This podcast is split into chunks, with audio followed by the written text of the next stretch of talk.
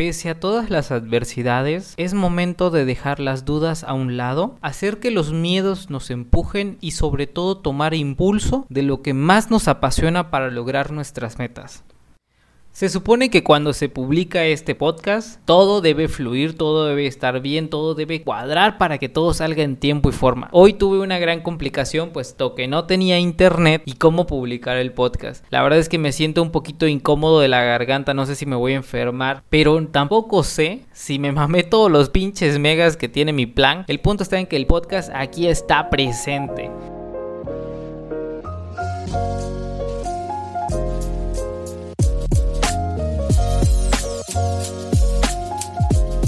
Saludos a todos los bikers y los no bikers que escuchan este increíble podcast. Bienvenidos a 20W50.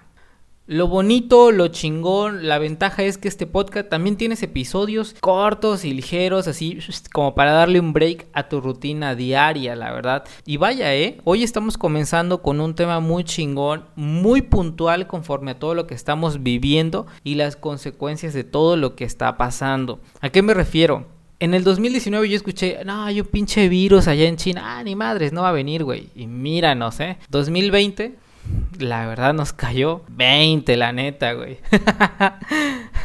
Empezó la pinche pandemia en el 2020, estamos a 2022 y siguen las consecuencias, ya sea por enfermedad, ya sea económica, siguen las pinches consecuencias de la pandemia, de todos los pinches contagios, la neta, güey.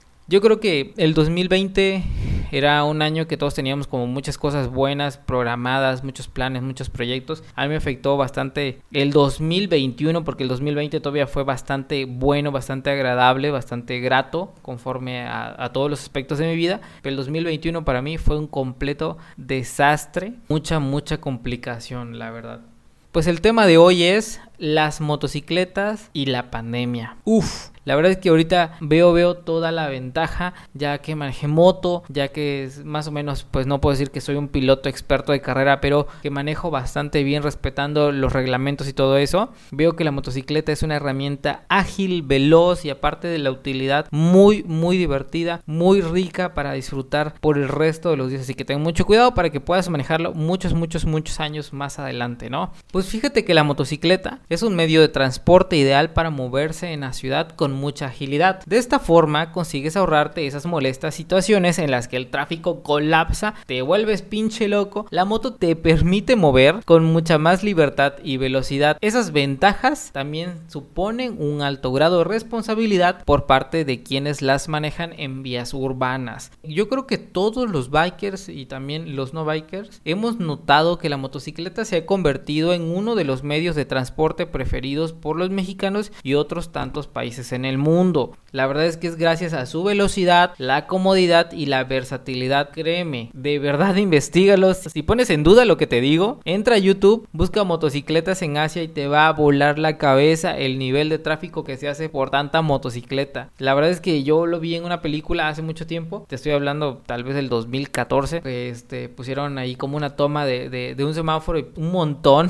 un chingamadral de motocicletas ahí detenidos. Pero pues ya ahora yo creo que se ha hecho más esa aglomeración de las motocicletas, ¿no? Y luego hablando de, de motocicletas, agilidad, pandemia, la verdad es que hay que recalcar un poquito más en el 2020 que en estos tiempos de crisis surgen necesidades y nacen grandes oportunidades. ¿A qué me refiero? Por ejemplo, la motocicleta para mí, aparte de un medio de transporte, porque así comenzó como un medio de transporte, se volvió un estilo de vida muy importante importante porque realmente tanto de relajarme, desestresarme, se volvió parte, parte, parte elemental de mi ser, conexión con el, con el mundo y, y con mi creador, ¿no? Yo tengo una conexión muy bonita entre la motocicleta y mi creador, donde yo manejo solo, hago pequeños viajes solo, platico conmigo y platico con mi creador. Eso es para cada quien, pero para mí está muy chingón esa parte que te estoy confesando y te estoy compartiendo, ¿no? Ahora, las motocicletas es uno de los mercados que ha conseguido salir prácticamente ileso de todo el rezago económico o la complicación e-, económica durante la pandemia, ¿no? En el año maldito del 2020 con el pinche mierda coronavirus, la verdad es que las motocicletas se convirtieron y estuvieron a la alza con las, con las ventas, la verdad. Mientras que para la industria automotriz ha sido un año desastroso con un desplome mayor al 30% y una pérdida tremenda en el 2019, 20 y 21. Las motocicletas han conseguido no mantenerse, tal vez salir pequeñamente raspados, pero han tenido un, un número constante con su venta, con su aparición en el mercado mexicano. ¿A qué me refiero? Por ejemplo, muchas personas no la verdad es que no pueden tomar la decisión de ay sí mañana voy a comprar un carro porque comenzó la pandemia y no quiero ir en el transporte público no eh, eso es muy complicado para la mayoría de las personas no aparte hay un mercado muy concreto de las bicicletas y bicicletas con motores ya sea eléctricos o de combustión como medio de transporte. Si por ejemplo tu trabajo tu domicilio están como en un rango de 20 calles hay muchas personas pues que caminan o consiguen una bicicleta normal o bicicleta con motor para poderse trasladar, ¿ok? Esa es una, una forma de evitar el transporte público, ¿no? Es una gran ventaja. Ha incrementado sus ventas gracias a las necesidades surgidas de la pandemia y de la crisis económica, pues derivada de la misma, la verdad. Mientras que las ventas de las motocicletas cerraron el año con una caída muy leve. En este, en este caso, pues es verdad, ¿no? O sea, yo tuve muchos conocidos y pues tampoco lo vas a negar que pues de ir en transporte público vieron la manera de poder sacar su moto a pagos, a paguitos, a crédito, en pagos de letras, como dicen algunas personas, pero pues ya no andan a dos patas, ¿no? Ya no andan en transporte público para evitar los contagios que la verdad están a la orden del día, cuando menos te lo espera, ¡pum! contagiado, cabrón. Ahora, la explicación es muy sencilla. Las nuevas necesidades de movilidad creadas por la pandemia y el miedo al contagio del COVID mierda 19, del COVID-19, han impulsado las ventas de ciclomotores, bueno, en pocas palabras, las motocicletas, como una alternativa más segura frente al transporte público y mucho más barata que el automóvil. Es lo que estábamos diciendo, es bastante bueno el tomar en cuenta la motocicleta como un transporte más seguro y eficaz. La ventaja de la motocicleta frente al auto, aparte de, la agilidad, es la, versatilidad, digo, es lo económico de los combustibles y lo económico de mantenimiento que se le da. Si va solo o solamente acompañado con una persona, es más que suficiente moverte en motocicleta. Durante la pandemia comenzada a principios del 2020, los gobiernos tomaron esa decisión de pausar las actividades en general, laborales, escolares. Todo fue para prevención, la verdad. Pero esos dos meses de inactividad económica, la verdad es que la seguimos pagando ya ahorita 2022, ¿no? En este caso, la pandemia del COVID-19 y especialmente el cierre del mercado ha provocado un descenso general de las ventas, pero las ventajas para los consumidores en el mercado de la nueva movilidad, o sea, las motocicletas, han permitido que el sector de las motos y bicicletas de cualquier tipo pasen el año con cifras menos jodidas que las esperadas. Todo esto, eh, obviamente, hablamos en una comparativa con el sector de autos, porque estamos hablando como tipo medio de transporte, debido a los autos, a que no podemos comprar un auto mañana como si fuera un dulce, ¿no? O sea, no llegas así como que llegas a tu casa, haces tus cuentas y mañana te vas a comprar un pinche carro a chingar, ¿no? O sea, no. Y fíjate que tocando el tema de, esto de autos, me estoy acordando un poquito de cuando trabajaba allá en Mérida en una de las agencias más importantes eh, a nivel nacional de una marca emblemática, icónica, con un chingo de historia a nivel mundial. Una, marca una, una marca tan importante en el mundo del motociclismo que la verdad las simples letras que dice HD, puta, te dicen un chingo la neta, güey. Yo estaba leyendo en esa ocasión, bueno, estaba estaba atendiendo a una persona y una persona me dijo, no, pues yo trabajo en una marca de autos, la verdad, y pues este año que pasó nosotros incrementamos más del 12% en ventas comparado con todas las demás agencias de autos, incluso de motocicletas. Y yo así como que, güey, la, verdad no te pregunté, la verdad yo no te pregunté cuánto incrementó eh, tus ventas en, tu ramo, pero gracias por el dato, la verdad, este, pues esa ese cuate trabajaba en, en Subaru, ¿no? Y la verdad, si tú tienes la oportunidad de investigar Subaru, es una marca increíble de confiabilidad en el auto. Y Subaru, si escuchas mi podcast, por favor, échale un sponsor, ¿no? Bueno, dejamos de lado esa parte de mi memoria, ¿no? Este episodio va a ser muy ligerito, la verdad, este, tengo muy lastimada la garganta. Voy a dejar, voy a hacer una tipo de encuesta. Tú te respondes en casa, tú sabrás qué onda, pero ahí te van las preguntas. Tú respondes cierto o falso, ¿no? Es sobre unas marcas y si estas marcas me escuchan, por favor, échenle un sponsor, ¿no? Mándenme un mensajito, un directo, ya este, para que podamos hablar de negocios. Ahí les va. Número uno, Harley Davidson no ha tenido un buen año, ¿cierto o falso? Ahí te respondes tú, ¿no? Número dos, Honda, sinónimo de confiabilidad, ¿se mantuvo en sus ventas, cierto o falso? TikTok, TikTok, TikTok. Número 3. Itálica, las motos de entrada para todos. Ventas por los suelos, ¿cierto o falso? Tú te respondes entonces tus números y si gustas me escribes en Facebook, ya sabes, nuestras redes sociales, 20W50 Motos en Facebook e Instagram, ya sabes para seguirnos y si quieres responde ahí en nuestro muro. Ahora, lo que voy a decir a continuación este, no, no quiero que se tome mal, pero esa es una pequeña, así como breve información que encontré, más lo que yo pues ya, ya intuía y lo que yo ya sabía y lo que yo viví, ¿no? Bueno, ahí les va. Harley Davidson, una marca icónica con mucha historia, pero con sus deficiencias en el año de los contagios. Han hecho que ciertas agencias del país dijeran adiós, sayonara, goodbye, hasta nunca. Esto ya no es noticia y no es chisme. Se considera que fue por las bajas ventas y los problemas de producción. Sí, esa es una, una terrible, una terrible pena, ¿no? Pues lo sentimos por Harley Davidson y por todos los amantes como yo de esa marca increíble e icónica, la verdad. Este año 2021 eh, sacó modelos tan interesantes, tan increíbles que ni así pudo aguantar aquí en México esa marca, ¿no? En fin, sigamos. Honda fue la marca que más se mantuvo en sus ventas. Pues bueno, durante el año 2020 el fabricante japonés cerró el año con sus altas y bajas por los problemitas de importación, traslado de piezas y vehículos, pero se mantuvo. Así que si latinaste, chingón, güey. Y por último, Itálica, las motos de entrada para todos. Fue beneficiada indirectamente por la pinche pandemia de mierda del COVID-19.